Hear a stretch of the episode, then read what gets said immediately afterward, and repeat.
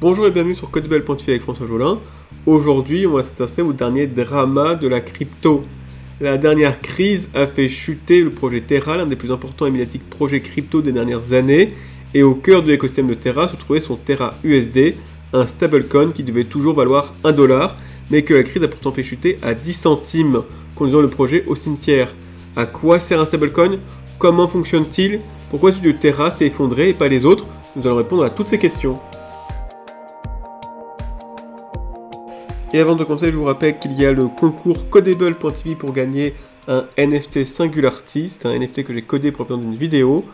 Tous les détails et la fameuse vidéo qui présente ce NFT et les règles du concours sont présents en description de ce podcast. Vous avez jusqu'au 1er juin pour participer au concours.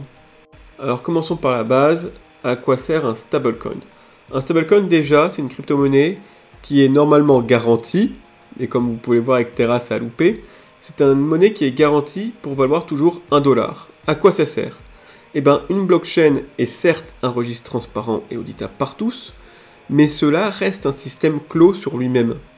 Ça veut dire que les programmes que l'on déploie sur la blockchain, aka les fameux smart contracts d'Ethereum, ne peuvent que manipuler des actifs présents sur la blockchain.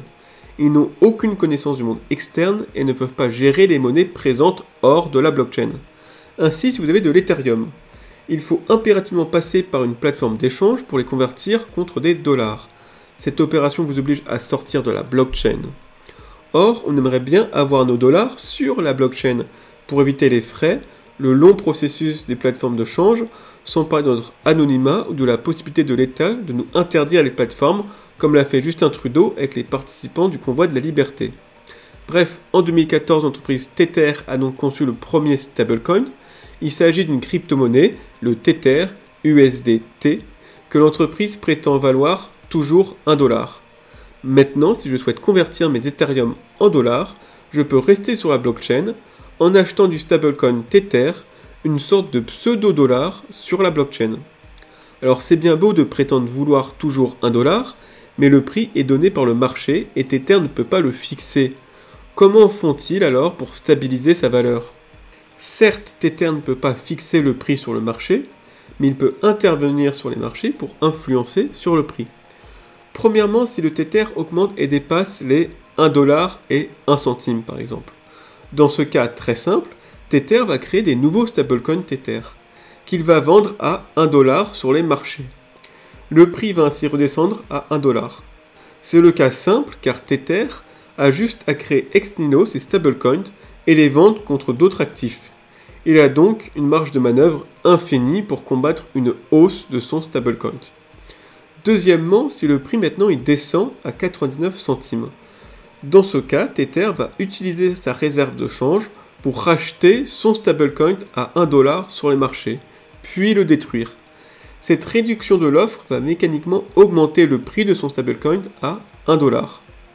Contrairement à la création ex nihilo de son stablecoin en cas de hausse, Ici, Tether, en cas de baisse, doit échanger des dollars, euros, bitcoin, ethereum ou autres pour racheter son stablecoin.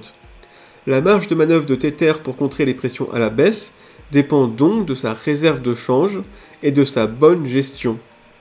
Encore une fois, la clé de voûte d'un stablecoin est la bonne gestion de sa réserve de change et comment l'organisme garantit aux détenteurs de leur stablecoin la force de rachat lors de la tendance à la baisse? Pour ce faire, nous allons analyser 5 stablecoins dollars gérés par 5 projets différents. Ils sont classés, selon mon avis, du plus solide au moins solide. On commence avec Binance et son stablecoin BUSD. Il est selon moi le plus sûr car Binance assure détenir 100% de la supply, soit le nombre de stablecoins en circulation, en dollars. Un BUSD émis par Binance a son jumeau dollar stocké dans leur coffre. En soi, Binance peut donc répondre à une pression totale de la vente où tout le monde souhaite revendre le stablecoin. Ensuite, nous avons l'USDC avec l'entreprise Circle en partenariat avec Coinbase. Circle prétend que 23% de la supply de son stablecoin est soutenue par autant de dollars en cash. Les 77% restants sont placés dans des bons du trésor américain court terme, des produits peu risqués, très liquides et labellisés en dollars. On retrouve enfin Tether qui détient seulement 6% de sa supply en pur cash, Le reste vont du bon du trésor américain en actions, en passant par des dettes d'entreprise, aka les commercial papers, ou même des métaux précieux. Et déjà les critiques fusent sur une telle gestion. On reproche depuis toujours à Tether d'avoir des produits trop peu, trop peu liquides, voire trop dangereux pour faire face à une forte pression à la baisse. Mais pour l'instant, Tether jouit de son statut de pionnier et reste de loin le stablecoin le plus utilisé. C'est la troisième crypto-monnaie en termes de valorisation. Enfin, pour les deux derniers, on rentre dans un autre monde, entre guillemets. Puisque notre souhait d'être 100% dans la blockchain est à moitié réalisé avec Tether, Binance ou Circle. Ces entreprises reçoivent des euros, dollars, yens contre leur stablecoin. Ils ont donc un pied dans la blockchain et un pied à l'extérieur. Ils nous font office à nous de pont pour que nous puissions continuer à rester dans la blockchain. Cependant, si un stablecoin décide de recevoir uniquement des bitcoins, ethereum ou autres crypto-monnaies, alors on peut concevoir un programme sur blockchain qui va algorithmiquement gérer ce stablecoin en gardant sa réserve de change exclusivement en crypto-monnaie. Une telle approche a l'avantage d'être 100% crypto. Il n'y a pas d'entreprise centralisée et opaque comme Tether, tout se passe sur la blockchain à la vue de tous par un programme décentralisé et transparent. Le premier projet de ce type est le stablecoin DAI, DAI est une organisation décentralisée qui a conçu un programme déployé sur la blockchain qui gère le stablecoin DAI, DAI. La supply de DAI est garantie par une réserve de change de 150% en divers cryptoactifs. Le fait d'être surcompensé permet de garder assez de réserves même quand le Bitcoin ou l'Ethereum se déprécient face au dollar. DAI a aussi un mécanisme d'urgence si la réserve devient trop basse pour protéger les détenteurs.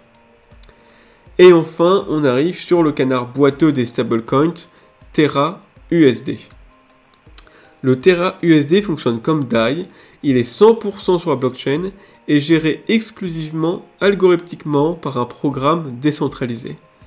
Sauf que contrairement aux stablecoins classiques qui ont 100% de la supply dans des actifs labellisés en dollars, ou comme DAI qui a 150% de la supply en crypto-monnaie, Terra USD lui n'a, en février dernier, d'après les dernières données, que 16% de sa supply en réserve de change pour pallier à la baisse de sa crypto. Or, depuis, les cryptos se sont même effondrés, ainsi la réserve de change de Terra était beaucoup trop faible, il ne restait plus qu'à lui faire une attaque à la Soros pour l'achever. Mais qu'est-ce qu'une attaque à la Soros, me diriez-vous? Eh bien, il se trouve que la volonté d'avoir des actifs stables n'est pas propre qu'aux crypto-monnaies. En 1992, les pays de l'Union européenne devait garantir la stabilité des taux de conversion entre eux. Ainsi, la Banque d'Angleterre devait garantir la stabilité de la livre sterling contre le franc ou le mark. Or, la Banque d'Angleterre avait sa réserve de change assez faible pour pallier à une forte chute. Le banquier d'affaires George Soros s'en est aperçu et a organisé une massive attaque financière coordonnée afin de faire plonger la livre sterling et bien évidemment de parier à la baisse. La Banque d'Angleterre n'a pas pu garder la stabilité de son actif face à une telle pression, et Soros est reparti le jour même avec un milliard de profits. Et actuellement, les rumeurs s'amplifient autour d'une possible attaque à la Soros contre le Terra USD. Les attaquants seraient des puissants fonds d'investissement qui ont décelé la faille chez Terra USD et son faible réserve de taux de change, et ont décidé de faire une vente massive de Terra USD pour foutre la monnaie à terre, tout en pariant à la baisse exactement ce qu'a fait Soros avec la Banque d'Angleterre en 92. Voilà, c'est tout pour aujourd'hui, merci de m'avoir écouté. J'espère vous retrouver très prochainement pour un nouvel épisode de Codable.tv. Et d'ici là, n'hésitez pas à participer au jeu concours sur ma chaîne YouTube. A très bientôt